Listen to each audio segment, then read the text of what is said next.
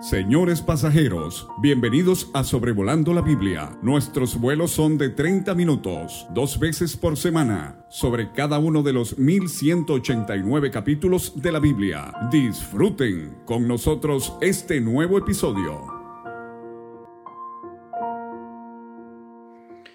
Un cordial saludo a todo el auditorio de Sobrevolando la Biblia. Aquí estamos considerando el último episodio sobre los libros de Samuel. Este es el episodio 293, considerando segundo de Samuel capítulo 24, este miércoles 23 de agosto del 2023.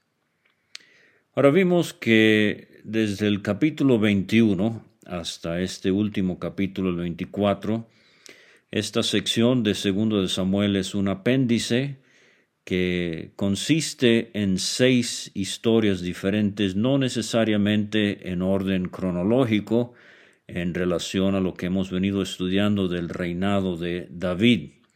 Lo que sí vimos es una estructura muy hermosa en donde capítulo 21 del 1 al 17, la venganza de los Gabaonitas, eh, en cierta manera coincide con lo que tenemos aquí y la plaga que vendrá sobre la tierra por el censo que hace David eh, en este capítulo 24, versículos 1 a 25. En cuanto a este censo, no sabemos exactamente cuándo sucedió, hay conjeturas, algunas eh, fuentes colocan el censo muy temprano en el reino de David, Ah, otras fuentes lo ponen hacia el final. Personalmente no podemos estar completamente seguros o ser dogmáticos, pero pareciera que es algo que sucede eh, quizás alrededor de la rebelión de Absalón o de Seba. Entonces, eh, vamos a ver que el capítulo tiene su paralelo en primero de Crónicas, capítulo 21, eh, pero eh, con algunas diferencias, quizás notemos algunas ahora y otras, si Dios permite, cuando lleguemos a ese capítulo de Crónicas, después de estudiar obviamente primero y segundo de Reyes. Pero el capítulo 24 lo vamos a dividir en tres. Primeramente, del 1 al 9 tenemos el censo que hace eh, el rey David. Dice el versículo 1, volvió a encenderse la ira de Jehová contra Israel. El motivo no sabemos, pero dice que incitó a David contra ellos a que dijese, ve, haz un censo de Israel y de Judá. Ahora, esto inmediatamente eh, nos trae una interrogante a la mente porque eh, usted seguramente ha leído en Primero de Crónicas 21 que allá el cronista, guiado por el Espíritu Santo, dice que Satanás se levantó contra Israel e incitó a David a que hiciese censo de Israel. No pocos han dicho aquí hay una contradicción en la Biblia. Samuel dice que fue Dios el que hizo que David hiciese el censo. Crónicas dice que fue Satanás. Bueno, la respuesta la podemos explicar así. Satanás fue el que promovió el censo. Dios lo permitió y David fue el que se lo pidió a Joab, su comandante. Ahora no nos debe extrañar que Dios permita que Satanás ah, salga con las suyas, como eh, decimos a veces. Eh, Job capítulo 1 y 2 Satanás actúa en contra de Job, pero solamente en la medida que Dios se lo permite. Eh, Apocalipsis 13, versículo 7, habla de la primera bestia en ese capítulo, ah, y se le permitió hacer guerra contra los santos y vencerlos. Se le permitió. Dios le va a permitir al anticristo hacer guerra contra los creyentes de la tribulación y muchos de ellos van a morir mártires. Recuerde que Cristo dijo eh, de los discípulos, Satanás os ha pedido para zarandearos como a trigo. Y se dirigió a Pedro y le dijo, pero yo he orado por ti. Eh, recuerde que en el caso de Pablo, él comenta en 2 de Corintios cómo eh, Dios le dijo que un mensajero de Satanás se le permitía abofetear al, apóstol Pablo. Entonces tenemos eh, varios ejemplos en la Biblia donde Satanás actúa, pero él solo puede hacer lo que Dios le permite hacer. Entonces dice el versículo 2, y dijo el rey a Joab, general del ejército que estaba con él, recorre ahora todas las tribus de Israel, desde Dan hasta Beerseba.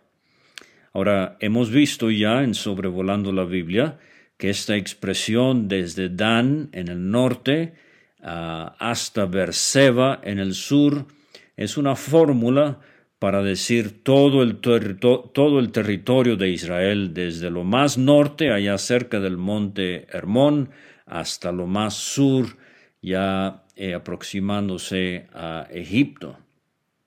Haz un censo del pueblo para que yo sepa el número de la gente.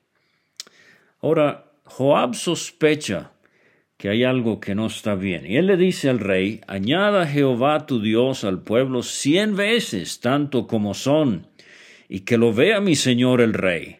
Mas, ¿por qué se complace en esto mi señor el rey? Pero la palabra del rey prevaleció sobre Joab y sobre los capitanes del ejército. A final de cuentas, David era el rey, Joab como comandante, tenía que obedecer. Salió pues Joab con los capitanes del ejército de delante del rey para hacer el censo del pueblo de Israel. Y él lo hace en la dirección eh, contra las manecillas del reloj, como decimos. Se, va primeramente al oriente, pasando el Jordán, eh, o sea, va a Transjordania, acamparon en Aroer, al sur de la ciudad que está en medio del valle de Gad y junto a Hazer. Y de ahí se va al norte, después fueron a Galaad y a la tierra baja de Otzi, y de allí a Dan Han y a los alrededores de Sidón. Y entonces se va al oeste, fueron luego a la fortaleza de Tiro, y a todas las ciudades de los heveos y de los cananeos, y finalmente al sur salieron al Negev de Judá en Berseba. Dice el versículo 8, después que hubieron recorrido toda la tierra, volvieron a Jerusalén al cabo de nueve meses y veinte días. Desperdicio de tiempo haciendo algo que eh, fue incitado por Satanás. ¿Cuánto tiempo perdemos eh, por el enemigo de nuestras almas, que quiere ocuparnos en cosas que de verdad no valen la pena a la luz de la eternidad. Y como en este caso vamos a ver, es una clara eh, desobediencia a la palabra de Dios. Joab dio el censo del pueblo al rey, y fueron los de Israel ochocientos mil hombres fuertes que sacaban espada, y los de Judá quinientos mil hombres.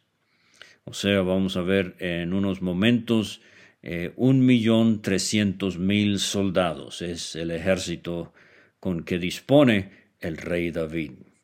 Ahora, cuando lleguemos a Crónicas, vamos a ver que hay una disparidad en cuanto a los números.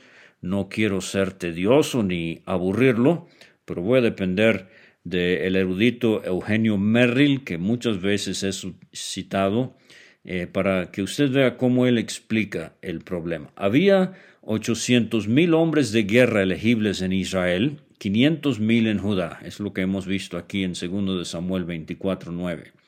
Las cifras en primero de Crónicas son un millón cien mil en Israel y 470 mil en Judá. Pero el cronista escribió que los levitas y los benjamitas no estaban incluidos primero de Crónicas 21, 5 y 6. La conciliación de los datos puede residir en la posibilidad de que un millón cien mil describe el total general de Israel, incluido el ejército permanente que constaba de 12 unidades de 24 mil hombres cada uno, 288 eh, eh, mil, dice primero de Crónicas 27 del 1 al 15, más 12 mil especialmente asignados a Jerusalén y las eh, ciudades de carros, segundo Crónicas 1, 14. estos 300 mil restados de un millón cien mil darían la cifra de 800 mil en segundo de Samuel 24, 9. O sea, fíjese la solución a la que él llega. Además, es posible que el cronista no haya incluido el ejército permanente de Judá de treinta mil hombres, eh, mientras que sí estaban incluidos en el capítulo 24. Esto elevaría el total de setenta mil de crónicas a los quinientos mil de Samuel. Esta es solo una solución, dice el erudito Merrill, pero con tan poca información, él añade eh, eh, sobre cómo se obtuvieron las sumas no se puede decir eh, nada más con certeza. Solamente menciono esto, especialmente para nuevos creyentes que quizás a veces enfrenten a personas que tratan de burlarse por encontrar supuestas contradicciones de la Biblia. Recuerde, cuando hay algo en la Biblia que no entendemos, que no coincide, el problema no es con la Biblia, el problema es con nuestro entendimiento. Ahora, eh, en todo esto, lo que brilla por su ausencia es que si hay un millón trescientos mil soldados, deberían haber seiscientos cincuenta mil ciclos de plata. Estoy dividiendo un millón trescientos mil entre dos, porque cada israelita censado debería dar por su redención medio ciclo de plata conforme al ciclo del santuario. Éxodo 30 versículos 11 y 12 habló también Jehová a Moisés diciendo, Cuando tomes el número de los hijos de Israel conforme a la cuenta de ellos, cada uno dará a Jehová el rescate de su persona. Cuando los cuentes, para que no haya en ellos mortandad cuando los hayas contado. O sea, no hay nada de malo contar, hacer un censo. En el libro de los Hechos, Lucas empieza con la suma, se añadieron y, el, eh, el, crecimiento de la iglesia es tan vertiginoso que de tres mil va a cinco mil y por fin Lucas, guiado por el Espíritu Santo, dice el número de los discípulos se multiplicaba. Y hay varios censos en números también y en otras partes de la Biblia. El problema aquí es que David tomó el censo sin tomar el dinero de la redención. O sea, lo que Dios estaba enfatizando allá en Éxodo 30, cuando se iba a construir el tabernáculo, es que el alma de cada ser humano es preciosa. Y por eso, en cuanto al pecado, eh, Cristo tuvo que derramar su sangre. La plata nos habla de redención en la Biblia. Medio ciclo porque nosotros no alcanzamos a entender realmente el valor del alma de un ser humano. Eh, así como la reina del sur que dijo de Salomón no se me había contado aún la mitad, así nosotros. Ah, hay muchas cosas en cuanto a los propósitos divinos, en cuanto al cielo que no entendemos ni aun la mitad, y así también en cuanto al valor del alma.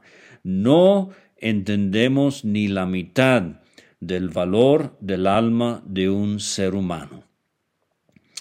Y eh, entonces el Señor Jesucristo, él preguntó en eh, Marcos 8, usted conoce bien Marcos 9, perdón, esa famosa pregunta, ¿qué aprovechará el hombre si ganare todo el mundo y perdiere su alma? ¿Qué recompensa dará el hombre por su alma? Él estaba refiriéndose a este valor infinito de un alma. Pero aquí David pasó por alto que sus soldados valían mucho y a él nada más le interesaba el número.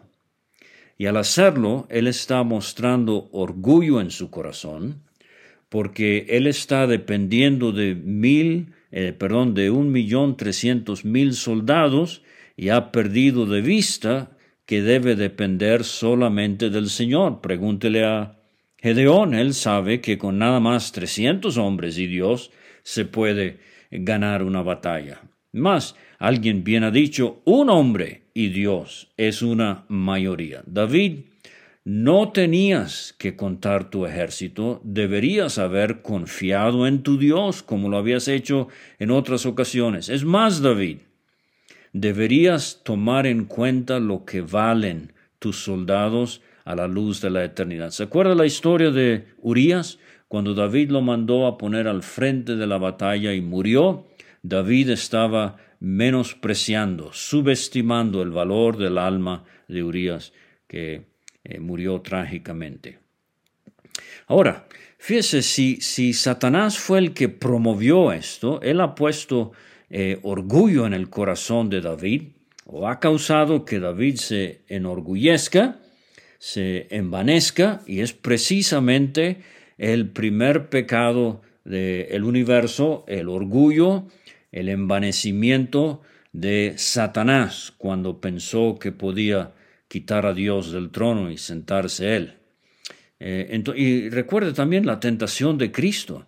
La tentación que Satanás eh, hizo al Señor Jesucristo fue tratar de hacer que Cristo dependiera de sí mismo y no de su Dios. Y bellamente lo hemos visto varias veces como con la palabra en su boca el Señor Jesucristo refutó a Satanás y Satanás tuvo que abandonar ese intento por un tiempo, nos dice Lucas.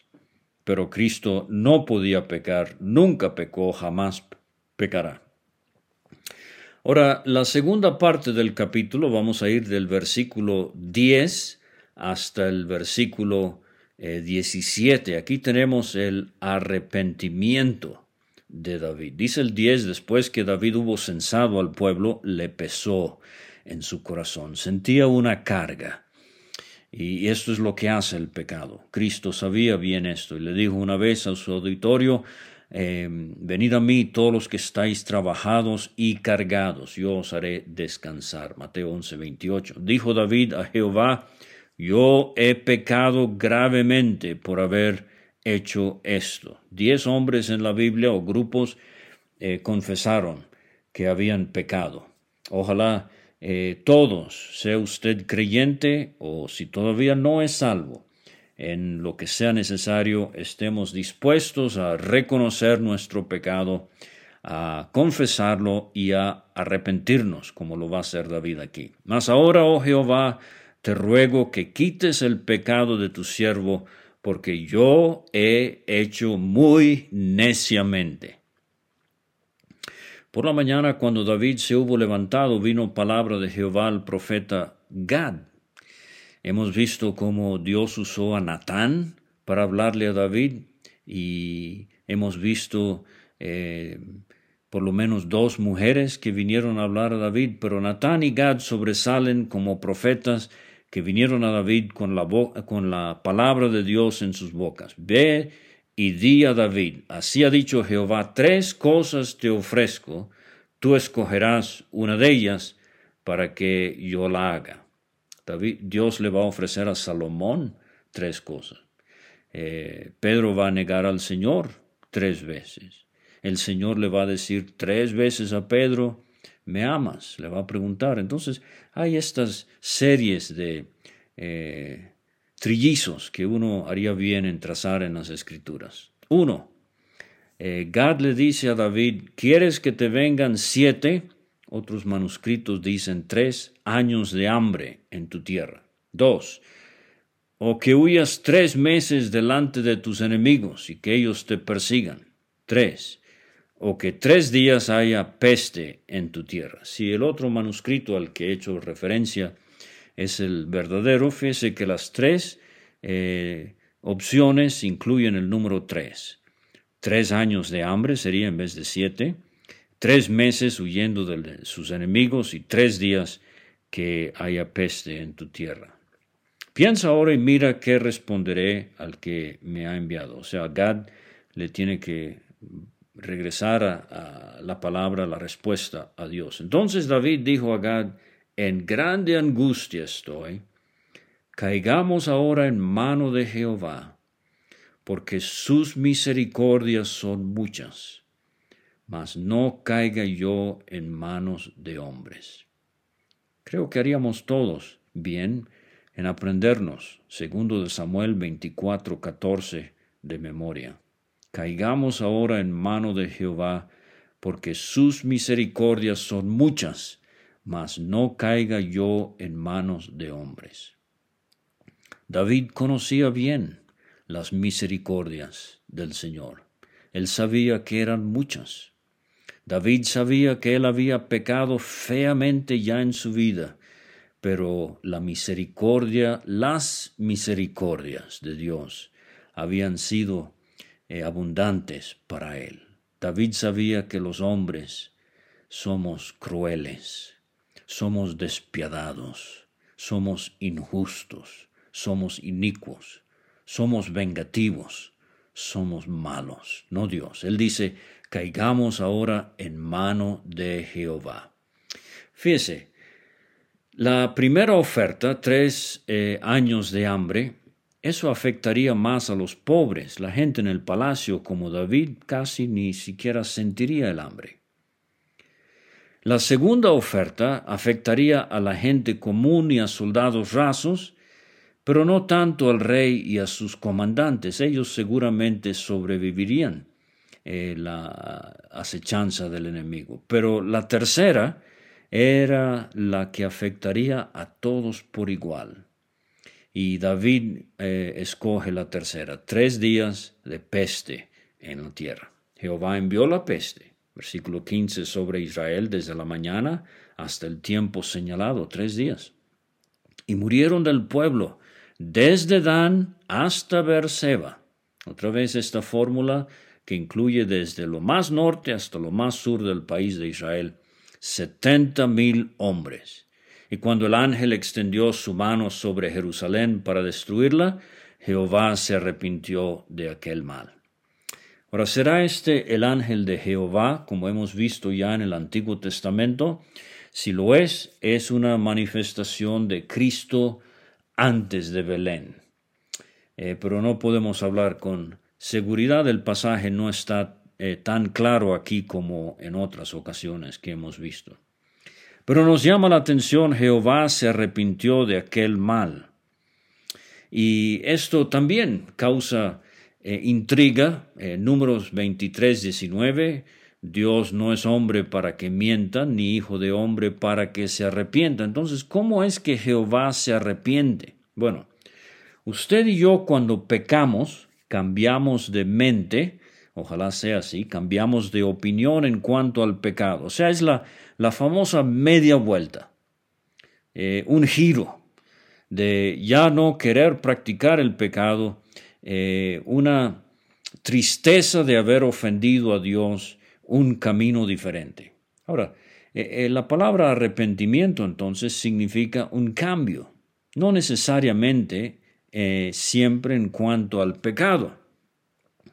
Y esto entonces explica el arrepentimiento de Dios. Hay otra forma de explicar esto. Algunos piensan que es un antropomorfismo, una expresión humana que se usa para eh, ilustrar lo que Dios hace para que nosotros, humanos con mentes finitas, podamos entender. Eh, más bien, eh, yo estoy de acuerdo con el diccionario Baker, el contribuidor con inicial P. Timón. Él dice lo siguiente. Con frecuencia en el Antiguo Testamento se dice que Dios se arrepiente, por ejemplo, en su trato de Nínive, durante el ministerio profético de Jonás, Jonás 3.10. Tal atribución no debe entenderse como denotando un dolor personal por parte de Dios o un cambio en su propósito eterno, sino más bien un cambio o una actualización de su propósito, anunciando ah, ah, de su propósito anunciado y de sus relaciones con los hombres a medida que ellos mismos cambien.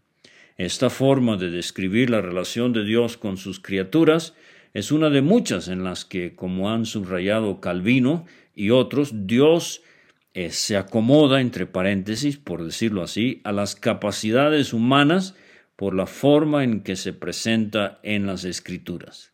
O sea, Dios ve que hay un cambio de corazón en David, Dios entonces eh, cambia en cuanto a su propósito de destrucción. Y dijo el ángel que destruía al pueblo, esto nos recuerda Éxodo 12, con lo de la Pascua, el ángel destructor a medianoche, basta ahora, detén tu mano, y el ángel de Jehová estaba junto a la era de Arauna Jebuseo.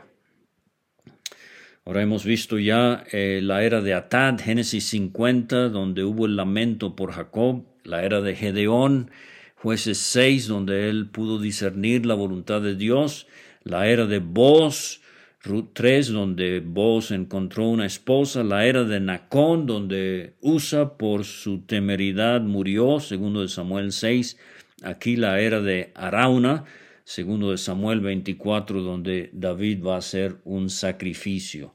Y usted puede tomar esas cinco eras y trazar unas lecciones espirituales muy hermosas, pero yo no tengo tiempo, tengo que seguir. David dijo a Jehová, cuando vio al ángel que destruía el pueblo, yo pequé, yo hice la maldad. ¿Qué hicieron estas ovejas? Esto me enternece mucho el corazón.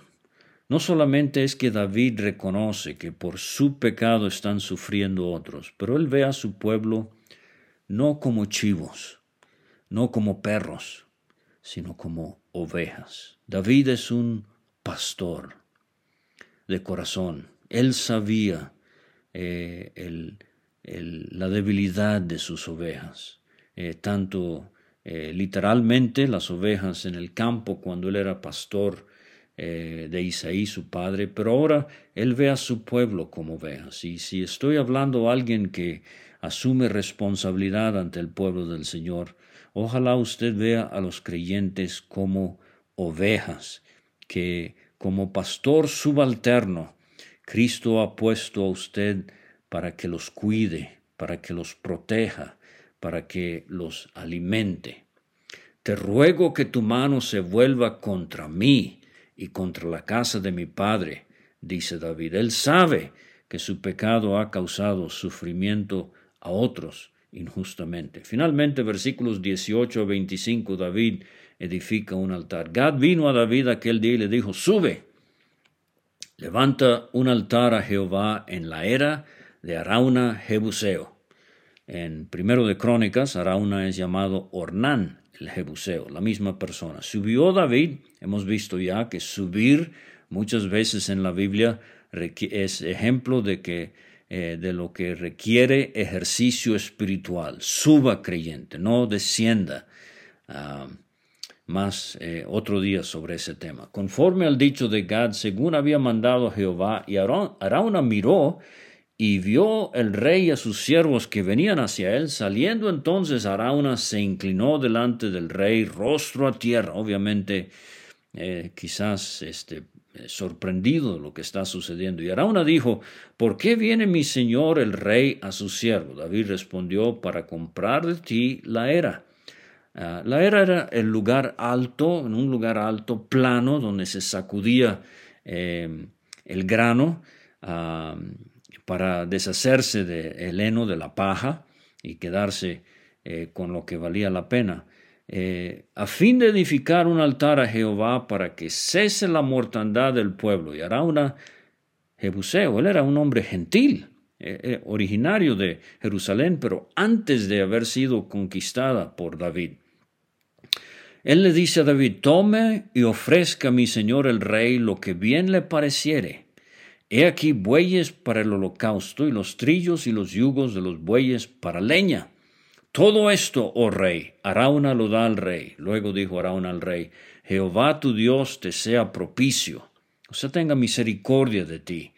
Y David había dicho ya que las misericordias de Jehová son muchas. Y el rey dijo a Arauna, no, sino por precio te lo compraré este es otro versículo que hacemos bien en memorizar y en practicar. David dice, no ofreceré a Jehová, mi Dios, holocaustos que no me cuesten nada. No ofreceré a Jehová eh, mi Dios holocaustos que no me cuesten nada.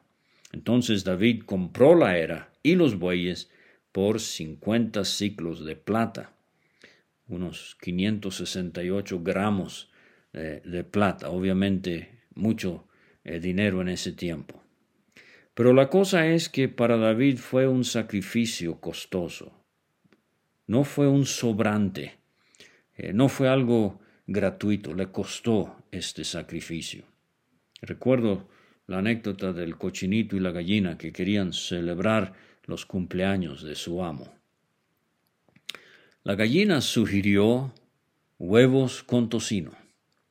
El cochinito, sobresaltado, le dijo, mira, gallina, para ti ese desayuno sería una contribución. Tú nada más pones el huevo. Pero para mí sería una consagración total. Yo tendría que dar mi vida. Creyente, sacrificio para el Señor debe costarnos. No le dé a Dios las migajas que le sobran. No le diga a Dios que no hay suficiente eh, para ofrendar este domingo cuando asista a la cena del Señor. Los creyentes en Macedonia, Pablo dijo de ellos eh, cuando escribió a los Corintios, 2 Corintios 8, Asimismo, hermanos, os sabemos saber la gracia de Dios que se ha dado a las iglesias de Macedonia, que en grande prueba de tribulación, la abundancia de su gozo y su profunda pobreza abundaron en riquezas de su generosidad. Pues doy testimonio de que con agrado han dado conforme a sus fuerzas y aún más allá de sus fuerzas, pidiéndonos con muchos ruegos que les concediésemos el privilegio de participar en este servicio para los santos. Qué sacrificio el de David, qué sacrificio el de los macedonios. En primero de Crónicas 21-25 hay otro pequeño cambio aquí. David eh, dio a Ornán, dice allá, eh, por aquel lugar el peso de 600 ciclos de oro. Entonces la pregunta fue cuánto fue que lo, lo que pagó David. Bueno, la respuesta es que dio 50 eh, ciclos de plata por la era, los bueyes y el yugo, pero dio 600 eh, eh, ciclos de oro para comprar todo, no solamente la era, los bueyes y el yugo, sino todo el paraje allí. Vamos a hablar de eso en un momento. Y dice el versículo 25 para terminar, edificó allí David un altar a Jehová, sacrificó holocaustos y ofrendas de paz, y Jehová oyó las súplicas de la tierra y cesó la plaga en Israel. Este es el único altar que yo sepa que tenemos en la vida de David. Usted tiene un altar en su vida. Bueno, el escritor de los Hebreos dice, eh, capítulo 13, tenemos un altar y es el Señor Jesucristo. Pero ¿está usted disfrutando su altar, querido creyente? Usted está disfrutando a Cristo día tras día, momento tras momento, en comunión y en adoración. Me gusta el pensamiento de que David quiso asumir el costo total él solo. Esto es una hermosa figura del sacrificio de nuestro Señor Jesucristo en la cruz. Nadie le ayudó, nadie contribuyó a la obra de la redención. Hebreos 1.3, habiendo efectuado la purificación de nuestros pecados por medio de sí mismo, se sentó a la diestra de la majestad en las alturas. El romanismo trata de enseñar que María cooperó con Cristo en realizar la obra de la redención blasfemia. Cristo lo hizo solo. Él pagó el precio total. Le costó su sangre preciosa. Dice Pedro, no fuimos rescatados de nuestra vana manera de vivir eh, con oro, con plata, sino con la sangre preciosa de Cristo. Entonces, David estaba dispuesto a pagar el, el, monto total. Eh, lo que vamos a ver es que eh, vamos a aprender en Crónicas 22.1 que este es el lugar donde Salomón construiría el templo. Y cuando leemos segundo Crónicas 3.1, eh, este es Monte Moriah, donde Abraham ofreció a Isaac. Hoy la mezquita de la roca está allí, eh, un lugar sagrado de los musulmanes. Eso va a cambiar. En la tribulación habrá un templo otra vez aquí en la era de Ornán en el Monte Moriah. Y en el milenio habrá un templo también. Pero combinando todo esto, me doy cuenta que tanto Abraham como David hicieron sacrificio en este lugar y más adelante Salomón construyó el primer templo, Herodes lo embelleció, habrá otro templo y un cuarto templo durante el milenio. Fíjese, la enseñanza espiritual es esta, que la casa de Dios está donde sucedió el sacrificio. ¿No es así con la Iglesia Universal? Pablo dice en Efesios 5, Cristo amó a la Iglesia y se dio a sí mismo por ella. Ese es el sacrificio y la Iglesia Universal que está fundada eh, o debe su existencia al sacrificio de Cristo. ¿Qué dice Pablo de la iglesia local? Hechos 20, 28, eh, que eh, la cual Dios ganó la iglesia local por su propia sangre, las versiones más exactas con la sangre del suyo propio. O sea, ese versículo quiere decir que Dios tuvo que eh, pagar la existencia de una iglesia local con la sangre preciosa de su propio Hijo. Bueno, el tiempo se me fue. Eh, primero y segundo de Samuel. Ya llegamos a su final. Empezamos allá atrás con el Cana, Ana y Penina, Elí, sus dos hijos perversos, Samuel, Saúl, David. 110 años de historia en primero y segundo de Samuel. Ya tenemos las primeras dos monarquías en el reino, Saúl y David. David está casi por morir, vendrá el tercer monarca que es eh, Salomón. Los libros de Samuel resaltan, entre muchas otras cosas, las alturas de la fe de David, es mencionado por fe, por su fe en Hebreos 11, pero también resaltan las profundidades de sus faltas. Pero haya fe o hayan faltas, sobre todo brilla, como, como hemos dicho, las misericordias de Jehová. Muchas gracias por escuchar y nos vemos con el primer libro de Reyes, capítulo 1 el sábado, si Dios permite.